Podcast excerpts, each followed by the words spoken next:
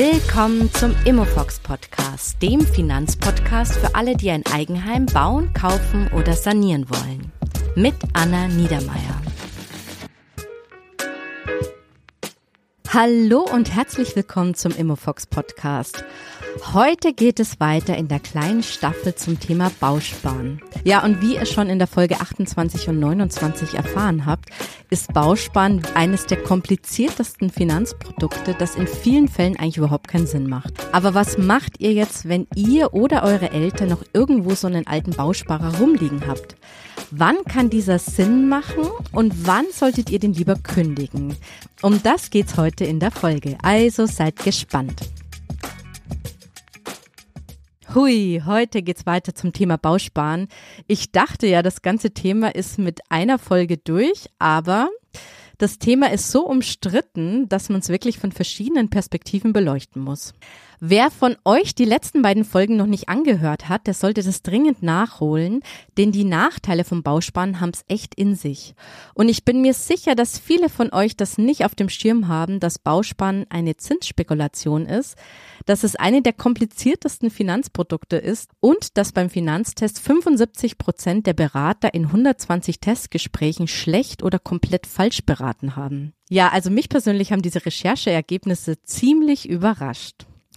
Wer jetzt von euch nervös wird, weil er sich denkt, oh ich habe da auch so einen Vertrag rumliegen, keine Ahnung, ob der was taugt, dann spitzt heute die Ohren. Denn ich gehe der Frage nach, soll ich meinen alten Bausparer jetzt kündigen oder nicht? Und wann macht es vielleicht doch Sinn, ihn zu nutzen?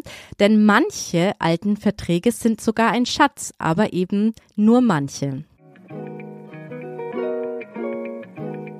Das erste, was ihr machen solltet, bevor ihr jetzt diese Folge komplett anhört, ist, dass ihr euren Bausparvertrag rausholt, um ihn dann genau anzuschauen. Der kann jetzt von euch sein, von eurem Partner, euren Eltern oder Großeltern, wenn die natürlich bei Bedarf den euch überschreiben würden.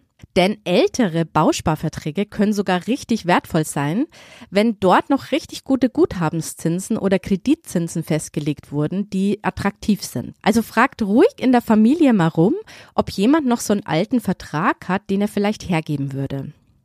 Ja, aber nehmt bitte nicht jeden Vertrag, denn wir schauen uns jetzt ein paar Dinge mal genau an. Neben dem Vertrag solltet ihr auch immer den letzten Jahreskontoauszug zur Hand haben, um die nachfolgenden Dinge jetzt überprüfen zu können. Also, legen wir los. Erstens die Bausparsumme. Der erste Blick sollte auf die Bausparsumme fallen und prüft mal, ob da so zum Beispiel 10.000 oder 50.000 Euro stehen. Wenn ihr jetzt merkt, da steht eine richtig große Summe, ich sage jetzt mal alles so 100.000 Euro und mehr, dann hört euch nochmal bitte die letzte Folge an und auch alle Nachteile von diesen sehr großen Bausparsummen. Der zweite Blick von euch sollte auf das aktuelle Guthaben fallen. Sind da jetzt nur ein paar hundert Euro drauf oder schon sehr, sehr viel mehr? Das Guthaben sind eure Beiträge und auch die Zinsen auf diese Beiträge. Gegebenenfalls habt ihr auch noch Sparzulagen oder vermögenswirksame Leistungen oder ähnliches bekommen.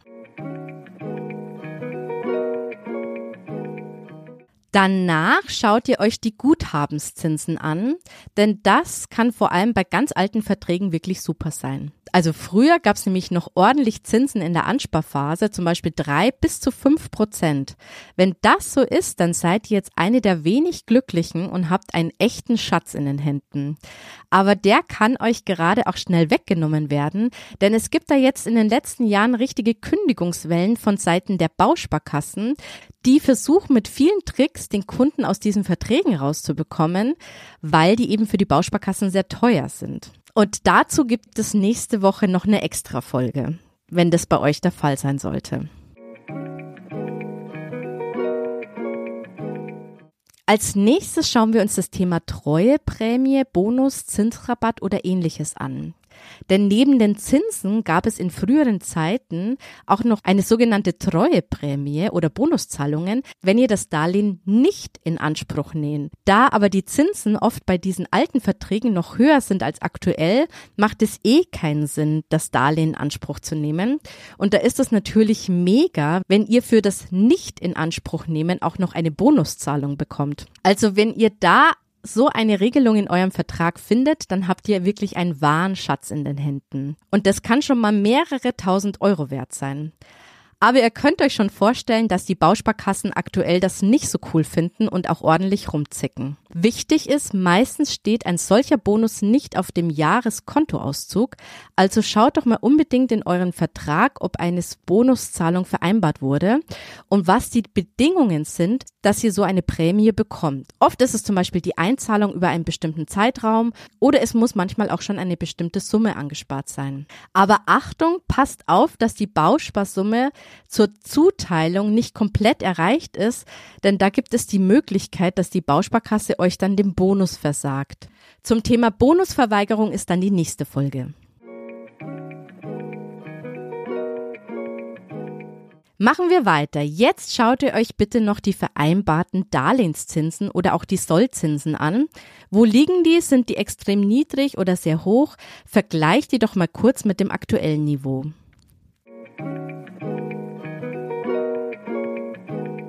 Dann als nächstes ein wichtiger Punkt ist auch noch, wie viel solltet ihr angespart haben, um das Darlehen in Anspruch nehmen zu dürfen. Das ist ein Prozentsatz von der Bausparsumme und der liegt in der Regel so zwischen 30 und 50 Prozent. Und schaut doch noch nach, wie hoch eure Mindestbewertungszahl sein muss, damit ihr ein Darlehen bekommt.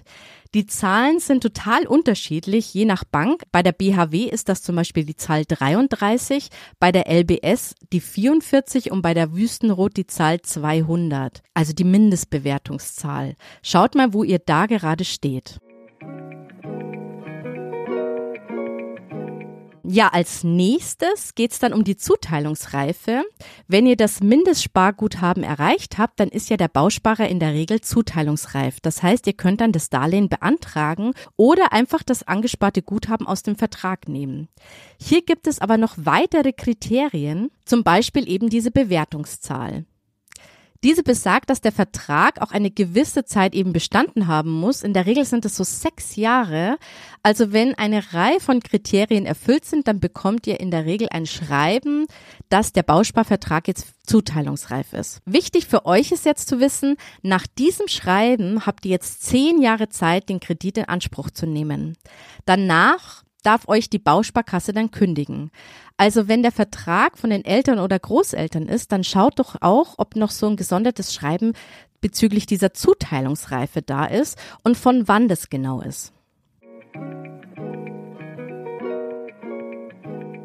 Als letztes schaut noch mal kurz nach, ob während der Ansparphase jährliche Kontogebühren oder Servicepauschalen zwischen 9 und 30 Euro in Rechnung gestellt wurden. Diese wurden nämlich letztes Jahr vom Oberlandgericht als unzulässig eingestuft. Das Urteil ist zwar noch nicht rechtskräftig und der BGH entscheidet demnächst darüber. Finanztest empfiehlt aber hier schon eine Erstattung zu fordern und hat hier auch ein Musterschreiben für alle kostenlos entwickelt und das könnt ihr hier runterladen. Das könnt ihr in wenig Minuten für euch ausfüllen und die Erstattung fordern und die Verjährung stoppen. In den Show Notes findet ihr den Link. Dort ist der Mustertext in der grauen Box als Word herunterzuladen. Ja, und als letztes schaut jetzt noch, ob eine Kündigung vorliegt. Denn hier gibt es nämlich einen Trick, beziehungsweise ich nenne es mal eher großen Zufall. Bei vielen Privatkunden wurden in deren Online-Postfach in den letzten zwei Jahren bei ganz unterschiedlichen Bausparkassen eine Kündigung eingestellt, aber keine E-Mail oder kein Brief in Papierform versandt. So dass viele Kunden eigentlich gar nicht mitbekommen haben, dass ihnen der Bausparer klammheimlich gekündigt wurde. Und wenn Kunden es doch gemerkt haben, war die Bausparkasse zufällig auch nicht erreichbar. Also hier sind sehr viele Fälle bei der Verbraucherzentrale aufgelaufen, vor allem von der Schwäbisch Hall.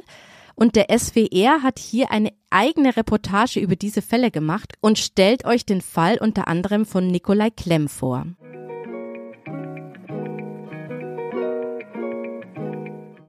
Alles fängt damit an, dass die Schwäbisch Hall 2016 ein elektronisches Postfach für ihn einrichtet. Die Bausparkasse will in Zukunft dort Dokumente ablegen. Vereinbart wird, dass Nikolai Klemm per E-Mail informiert wird, wenn neue Dokumente dort landen. Doch 2019 findet er beim Einloggen in seiner Postbox plötzlich Nachrichten, die nicht per Mail angekündigt worden seien, unter anderem auch die Kündigung seines Bausparvertrages. Nach 15 Jahren hätte ich definitiv damit gerechnet, dass ähm, so ein Dokument, ein Kündigungsdokument oder ein, ein Zahlungsaufforderungsdokument äh, per Post kommt oder dass man nochmal kontaktiert wird von irgendjemandem. Die Begründung der Schwäbisch Hall für die vorzeitige Kündigung, Nikolai Klemm hätte monatlich mehr in den Bausparvertrag einzahlen müssen. Auch das sei ihm nicht per Mail angekündigt worden. Für ihn unfassbar. Denn sein Berater hätte ihm 2016 sogar ausdrücklich empfohlen, den Beitrag zu reduzieren, damit die vereinbarte Bausparsumme nicht so schnell erreicht wird und er länger von den hohen Zinsen profitiere. Nach Rücksprache mit Schwäbisch Hall also mit einem Betreuer von Schwäbisch Hall wurde dann damals der Sparbeitrag oder der Regelssparbeitrag reduziert von den 500 Euro auf 5 Euro. Und ähm, ja, heute heißt dann auf einmal, die Spielregel wollen wir nicht mehr kennen und äh, auf Wiedersehen, ja. Wir konfrontieren Schwäbisch Hall mit den Vorwürfen. Man antwortet uns, die Berater hätten keinesfalls falsch beraten. Die Kunden haben in den vergangenen Jahren mit Duldung von Schwäbisch Hall einen reduzierten Sparbeitrag erbracht, der den vertraglich vereinbarten Regelsparbetrag unterschritten hat. Daher kann Schwäbisch Hall die noch nicht gezahlten Bausparbeiträge nachfordern. Durch die frühzeitige Kündigung verliert Nikolai Klemm einen Bausparvertrag mit einer stattlichen Verzinsung von 3,5 Prozent. Mehr als es sonst für sichere Anlagen auf dem Finanzmarkt gibt. Und damit Zinseinnahmen und Bonusprämie in Höhe von etwa 2000 Euro. Oh Mann, das ist jetzt schon ganz schön dreist, oder? Also nochmal zusammengefasst in meinen Worten, viele Kunden, die sehr hohe Guthabenszinsen im Bausparern hatten, wurden aus unterschiedlichen Gründen die Verträge gekündigt. In dem Fall, weil er monatlich zu wenig eingezahlt hat, obwohl ihm das der eigene Schwäbisch Hall Mitarbeiter empfohlen hat. Dann wurde ihm nach 15 Jahren der Vertrag gekündigt, aber nicht per Post oder per Mail, sondern einfach in das Postfach der Bausparkasse eingestellt, was er natürlich nicht sofort bemerkt hat. Davon gibt es sehr, sehr viele Fälle aktuell in Deutschland und die meisten kriegen es eben gar nicht mit, ja, oder wissen dann auch gar nicht, was sie tun sollen. Also euer To-Do ist, checkt bitte euer Online-Postfach, dort einloggen und schaut mal die letzten Schreiben an, ob ihr auch so ein Kündigungsschreiben vorliegen habt. Und der letzte Schritt beim Prüfen des Vertrags wäre jetzt, sucht den monatlichen Tilgungsbeitrag raus. Dieser wird häufig in Promille angegeben. Bei der Bausparsumme in Höhe zum Beispiel von 50.000 Euro ist das nicht so extrem. Das sind es so 300 Euro im Monat ungefähr. Aber 50.000 Euro ist jetzt bei einer Neufinanzierung jetzt wirklich gerade nicht ausreichend. Da kommt bei euch monatlich dann noch eine zweite Rate für ein Darlehen dazu und das kann dann ein bisschen viel werden. Um ein gutes Gefühl zu bekommen, wie viel Rate ihr euch monatlich leisten könnt, empfehle ich euch noch die Folge 10 von dem Podcast zu den Lebenshaltungskosten und die Folge 8 mit dem Thema, was kann ich mir eigentlich leisten? Wenn ihr dann für euch die monatliche Rate ausrechnet, dann könnt ihr schnell sehen, ob der Tilgungsbeitrag vom Bausparer da reinpasst oder nicht. Problem ist nämlich, die Bauspardarlehen müssen in der Regel sehr schnell zurückgezahlt werden als ein normales Darlehen und daher sind die Tilgungssummen in der Regel sehr viel höher. Wenn ihr da jetzt sehr große Bausparsummen habt, zum Beispiel 150.000 Bausparsumme und ihr wollt davon ein Darlehen von 80.000, dann können da schon mal schnell Tilgungsraten von über 1000 Euro im Monat stehen. Wohlgemerkt für ein Darlehen von 80.000, also da kommt ihr ja nicht so weit und in den meisten Fällen braucht ihr noch zu zusätzlich weitere Darlehen und in der Summe können dann die Tilgungsraten je Monat einfach viel, viel zu hoch sein. So, Dala, das waren jetzt erstmal diese ganzen Kriterien, die ihr euch jetzt mal in eurem Vertrag konkret angeschaut habt. Jetzt schwirrt wahrscheinlich euer Kopf und die meisten denken sich, puh, keine Ahnung. Ja, und genau deshalb schauen wir uns dann nächste Woche verschiedene Fälle an, wo wir nochmal genau herauskristallisieren, wann sich jetzt so ein Vertrag lohnt und wann es dann doch besser ist zu kündigen. Wer jetzt von euch noch irgendwie speziellere Fragen hat, der kann sich auch bei mir melden. Wir machen in der letzten Folge dieser Staffel noch eine kleine, ja, Frage-Antwort-Runde mit einer Finanzierungsexpertin. Ja, und hier freue ich mich natürlich über viele, viele Fragen von euch aus der Community, die wir dann eben zusammen beantworten. Ja, das war jetzt schon wieder die dritte Folge zum Thema Bausparen. Wenn euch jetzt diese Folge gefallen hat, dann teilt sie doch gerne mit Freunden, die auch gerade über das Thema Haus oder Wohnung kaufen nachdenken. Und abonniert gerne meinen Kanal, damit ihr keine weitere frische Folge verpasst. Natürlich freue ich mich auch sehr über eine gute Bewertung bei Apple oder Spotify. Und wenn ihr euch jetzt denkt, der Podcast, der bringt mir echt einen Mehrwert, dann würde ich mich auch super freuen, wenn ihr mir bei Apple auch mal eine schriftliche Empfehlung hinterlasst. Denn mit jedem wertschätzenden Kommentar hilft ihr mir wirklich. Also bis zum nächsten Mal. Ich freue mich auf euch. Bis dann. Ciao.